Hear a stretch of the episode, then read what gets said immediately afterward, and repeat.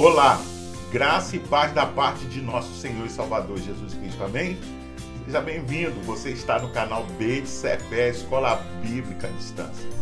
É um prazer poder me dirigir a você mais uma vez e nós fazemos isso com muita satisfação todas as semanas, porque sabemos da importância desse material não só para o aluno que estuda a revista, mas também para o professor, para o superintendente que prepara com esmero a sua aula, prepara a sua classe para que possa transmitir um conteúdo com profundidade para os seus alunos. Como você sabe, nós estamos estudando a revista Palavra e Vida da Convenção Batista Fluminense, cujo tema central para esse trimestre é os reis e os profetas de Israel. Hoje, na lição de número 9, o tema será Só o Senhor é Deus. Na semana anterior, refletimos como os autores dos livros dos reis e das crônicas conferiram uma enorme importância ao ministério profético no tempo da monarquia em Israel. A autoridade espiritual dos profetas era reconhecida não somente pelo povo em geral, mas também pelos próprios reis de Israel e de Judá.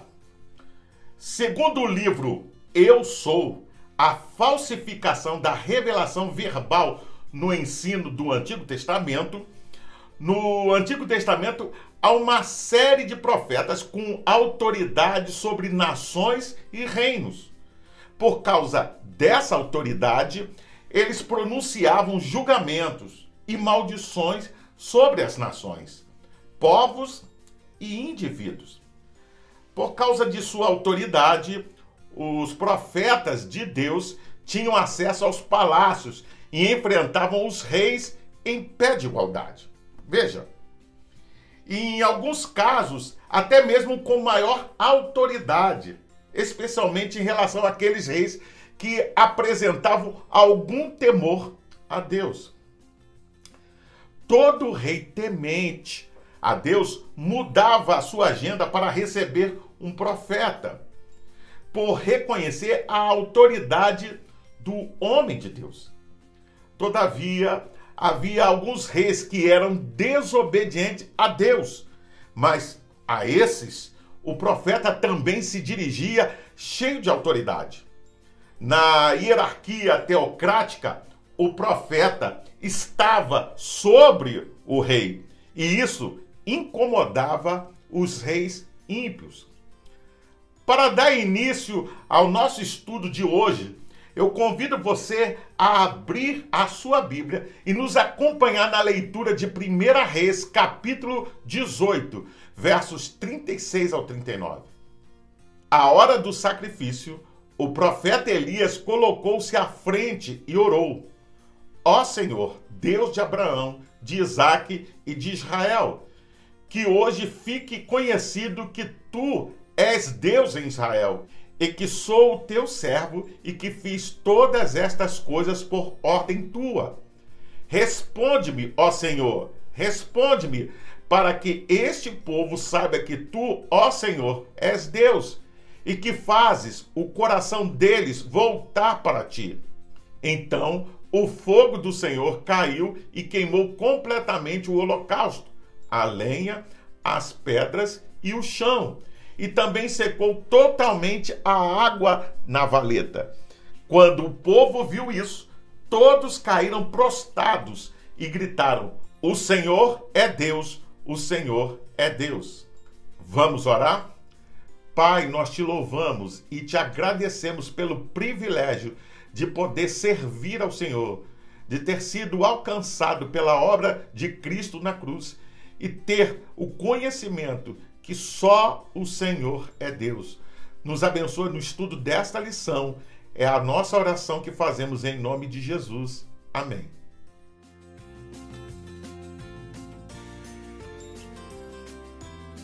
O livro de 1 e 2 Reis, introdução e comentário de Donald Wiseman, diz que a obrigatoriedade de servir somente a Deus necessitava da destruição do baalismo, seus locais de sacrifício, ou seja, os altares, e todas as imagens representativas ou ídolos, incluindo certamente os postes de Azera, ou seja, a esposa de Baal. A tentativa de servir a dois senhores, Baal e Deus, conduziu à queda do Reino do Norte. Muitas histórias dos profetas se destacaram nesse tema, mas o ministério de dois profetas, em especial, exerce um certo fascínio em nossa mente e coração até hoje. O profeta Elias e o seu discípulo e sucessor, o profeta Eliseu. Através deles, o Senhor não somente manifestou a sua palavra para o povo, como também realizou milagres extraordinários. Hoje iremos refletir sobre a vida de um deles, o profeta Elias. Sem dúvida, um dos personagens mais interessantes e enigmáticos do Antigo Testamento. A sua coragem em denunciar a corrupção e o pecado, suas experiências extraordinárias com Deus e sua fidelidade ao propósito ao qual fora chamado nos inspira e nos fornece lições preciosas para a nossa vida.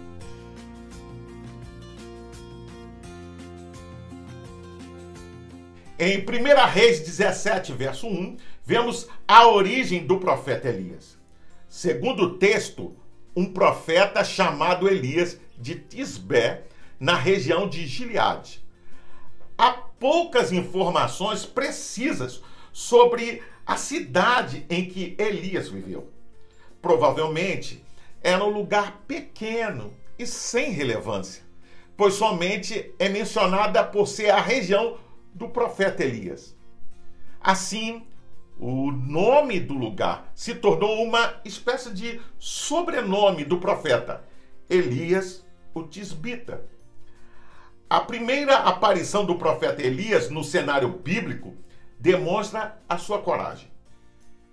Em uma audiência com o ímpio rei Acabe, o profeta o informa da parte de Deus que não iria cair a chuva e nem o orvalho nos anos vindouros, até que o Senhor, veja, ordenasse que os ciclos das águas voltassem novamente.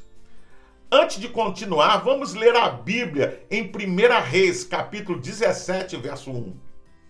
Então Elias, profeta da cidade de Tesbe, em Gileade, disse ao rei Acabe: Tão certo como vive o Senhor Deus de Israel, o Deus a quem adoro e sirvo, não haverá orvalho nem chuva por diversos anos, enquanto eu não der ordem para chover.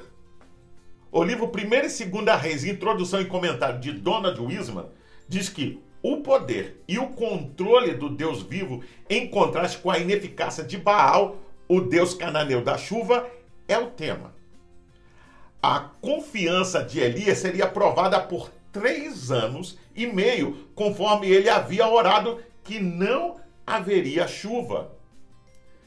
Este desafio, feito pelo perturbador de Israel, a Acabe, que sabia acerca da intensa vida de oração de Elias, o profeta, resultou em tentativas infrutíferas de impedir que Acabe abandonasse seus caminhos idólatras. Já o livro Eu Sou, a falsificação da revelação verbal no ensino do Antigo Testamento, diz que Elias, o profeta, aproximou-se intrepidamente do rei Acabe, num tempo de idolatria, veja, e falou ousadamente em nome de Jeová. A autoridade do verdadeiro profeta de Deus era tão grande, veja, que o ímpio rei Acabe ficava perturbado em sua presença. Ora, o significado dessa mensagem era claro para o ímpio rei e para o seu povo impenitente. Baal, o deus pagão adorado pelo rei e pelo povo era considerado como o deus da vida e da fertilidade. Assim, o decreto de Deus mostrava que aquele falso Deus não conseguiria sustentar ao povo por muito tempo. O que levaria a Israel a concluir que só o Senhor é Deus e que Elias e não os profetas de Baal era o seu mensageiro o episódio em que o profeta Elias provê a farinha e o azeite da viúva de Sarepta, e você pode ver isso em 1 Reis, capítulo 17, do versículo 8 ao 24, mostra que mesmo diante da enorme seca e carecia daquele momento, o Senhor tinha o controle de todas as coisas. E seria o único capaz de prover a prosperidade e a vida. Um fato curioso sobre esta passagem diz respeito à cidade de Sarepta, que estava situada na terra dos Sidônios. É interessante, né? Lugar original do culto a Baal. Portanto, o episódio mostrava que o falso deus Baal não seria capaz de prover a vida e a fertilidade nem mesmo em sua própria terra de origem e que o Deus de Israel era o Senhor de todo mundo. Podemos aprender que Deus usa pessoas simples e disponíveis para o louvor da sua glória. O profeta Elias, de origem simples e de uma cidade de pouco destaque, foi tremendamente usado por Deus para causar um avivamento em um país dominado pela idolatria sua coragem em denunciar os pecados do rei e do povo mostram que, ao lado do Senhor, nós podemos, veja, enfrentar todas as situações espirituais adversas.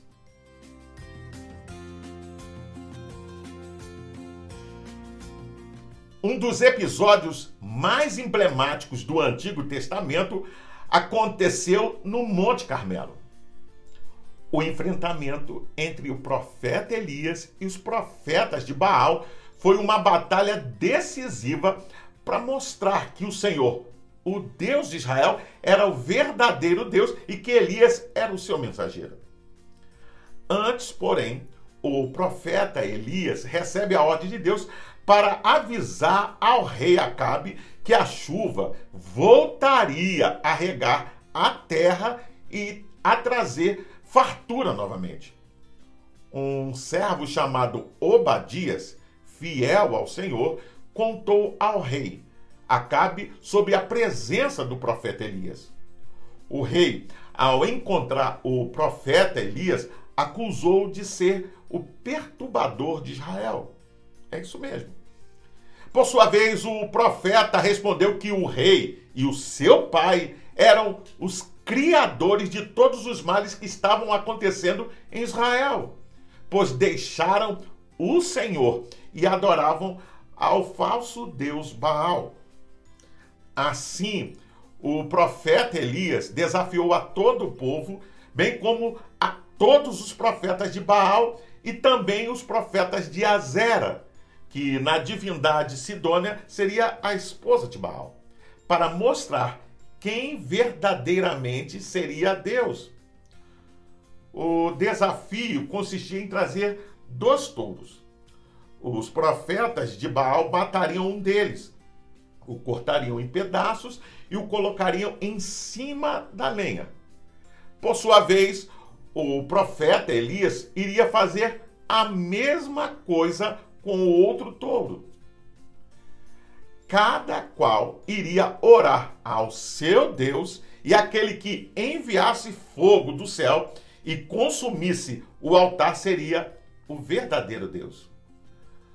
Os profetas de Baal começaram as suas invocações, que consistiam em danças, invocações, mutilações, rogando que Baal, veja, respondesse com fogo ao que gerou o sarcasmo sarcasmo do profeta Elias, expressando que Baal poderia estar em viagem ou meditando, pois não estava ouvindo os altos gritos dos seus profetas. Antes de continuar, vamos ler a Bíblia em 1 Reis, capítulo 18, versículo 27 ao 30. Ao meio-dia, Elias começou a zombar deles. Gritem mais alto, dizia. Já que ele é um Deus, quem sabe está meditando, ou ocupado, ou viajando. Talvez esteja dormindo e precise ser despertado. Então passaram a gritar ainda mais alto e a ferir-se com espadas e lanças, de acordo com o costume deles, até sangrarem. Passou o meio-dia e eles continuaram profetizando em transe até a hora do sacrifício da tarde. Mas não houve resposta alguma. Ninguém respondeu, ninguém deu atenção. Então Elias disse a todo o povo: Aproximem-se de mim. O povo aproximou-se e Elias reparou o altar do Senhor que estava em ruínas. O livro 1 e 2 Reis, introdução e comentário de Donald Wiseman sobre o confronto e justificação, diz que Elias desafia Acabe profeticamente por intermédio de Obadias e o culto a Baal através da demonstração, veja, de que o Senhor Jeová é o verdadeiro Deus. A profecia e oração são cumpridas na aceitação da oferta queimada e com o fim da seca. Esta história bem dramática marca o ponto de virada, quando o culto ao Senhor está quase abolido pela oposição. Veja, é interessante destacar isso.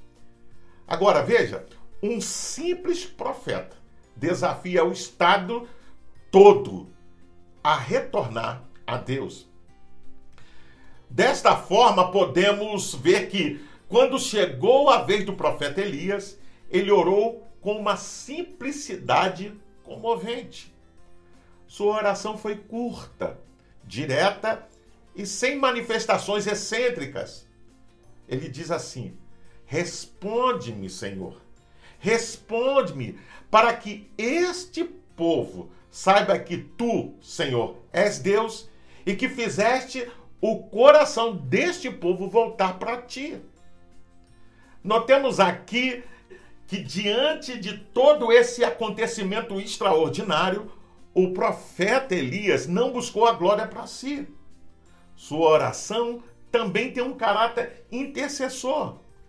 Ele ansiava que aquele grande milagre causasse um avivamento espiritual no coração do povo. O resultado da oração, expresso em 1 Reis, capítulo 18, verso 38, mostra que o Senhor enviou fogo do céu e consumiu o altar. Em resposta, o povo bradou: O Senhor é Deus, o Senhor é Deus. Mais adiante, na narrativa bíblica, o profeta Elias ainda sentenciaria da parte de Deus ao rei Acabe por este usurpar, veja, a vinha de Nabote. Você vê isso em 1 Reis, capítulo 21. Em conformidade com isso, podemos aprender que, a despeito do enorme privilégio que temos de servir ao Senhor, devemos entender que somos apenas instrumentos para o louvor da glória dele. O profeta Elias tinha consciência de que aquele extraordinário feito tinha como único objetivo, veja, mostrar ao povo que o único Senhor era o Deus de Israel. Com efeito, não precisamos estar em busca de glória própria, pois quando estamos ao lado do Senhor com sinceridade, veja, ele nos honra, fazendo-nos participantes da sua glória.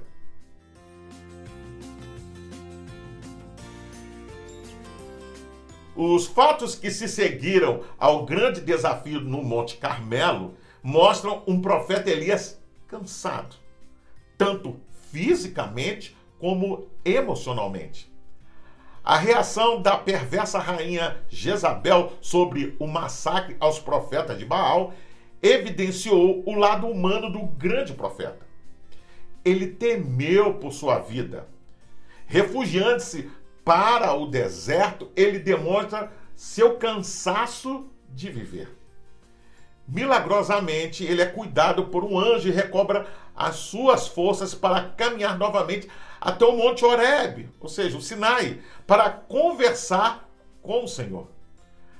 A semelhança de Moisés, novamente estava outro servo do Senhor naquele lugar para receber instruções.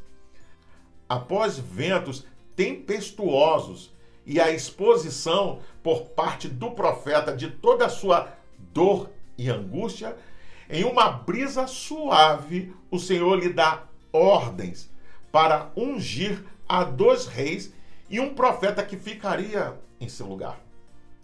Por conseguinte, o profeta Elias se encontra com o jovem Eliseu e o unge para o ofício profético, lançando a sua capa sobre ele.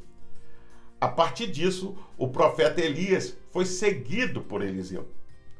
Mais adiante, o profeta Elias repreende o rei Acasias por este consultar o Deus pagão dos filisteus e não ao Senhor. Mais uma vez, o profeta deu provas de ser o homem de Deus que trazia a verdadeira mensagem do Senhor. Antes de continuar, vamos ler a Bíblia em 2 Reis, capítulo 2, verso 11 ao 12. De repente, enquanto caminhavam e conversavam, apareceu um carro de fogo puxado por cavalos de fogo que os separou. E Elias foi levado aos céus num redemoinho. Quando viu isso, Eliseu gritou: Meu pai, meu pai, tu eras como os carros de guerra e os cavaleiros de Israel. E quando já não podia mais vê-lo, Eliseu pegou as próprias vestes e as rasgou ao meio. Segundo o livro 1 e 2 Reis, Introdução e Comentário de Donald Wiseman, Elias é apresentado como Moisés redivivo, que luta pela pureza e continuidade da adoração ao Senhor, no meio da idolatria e do intrusivo reconhecimento sincretista, veja, de deuses estrangeiros. A demanda por uma fé e uma prática consistentes contrasta com o politeísmo de muitos cultos a Baal e a sua falta de preocupação com a ética. Por fim, o profeta Elias é levado para o céu por uma carruagem de fogo, como expresso em 2 Reis capítulo 2. Aquele cuja vida fora marcada por experiências extraordinárias de fé, obediência e fidelidade a Deus, terminou a sua missão neste mundo de igual modo extraordinário. As palavras assustadas e comoventes do seu sucessor, o profeta Eliseu, diante da subida do profeta Elias em uma carruagem de fogo para o céu, quando diz: Meu pai, meu pai, carro de Israel e seus cavaleiros, revelam como aquele simples homem de Tisbé era, na verdade, a força espiritual de todos os exércitos de Israel. Séculos mais tarde, o profeta Elias volta à narrativa bíblica no episódio da Transfiguração. Isso mesmo. Ao lado de Moisés e conversando com Jesus. Ali estavam representados a lei e os profetas, conversando com aquele a quem tudo convergia o Senhor Jesus Cristo. O profeta Elias foi um servo de grande valor.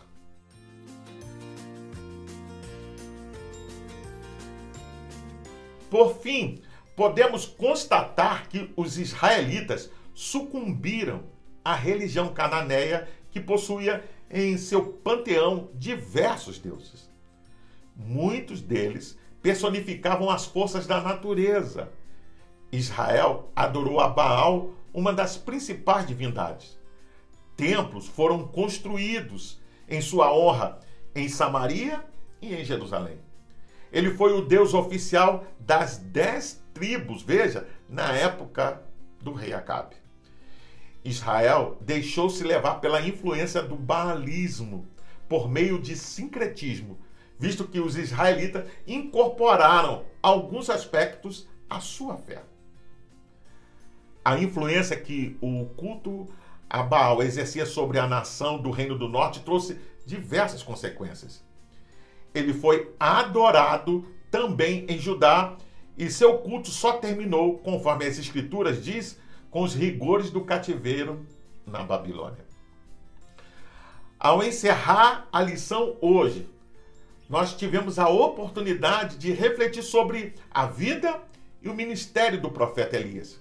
Sem dúvida, um dos personagens mais interessantes e enigmáticos do Antigo Testamento.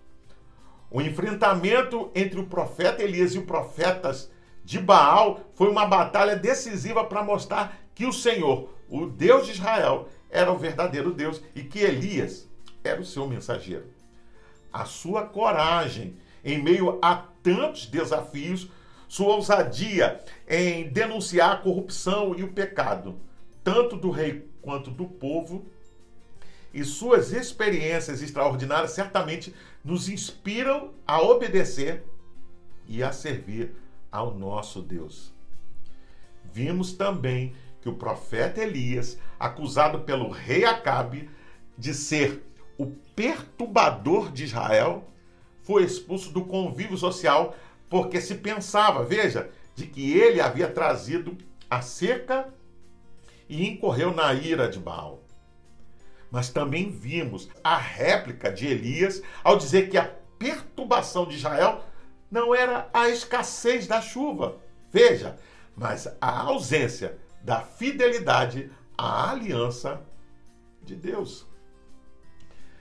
Finalizo perguntando: você já se sentiu incapaz na obra de Deus e o Senhor te abençoou grandemente?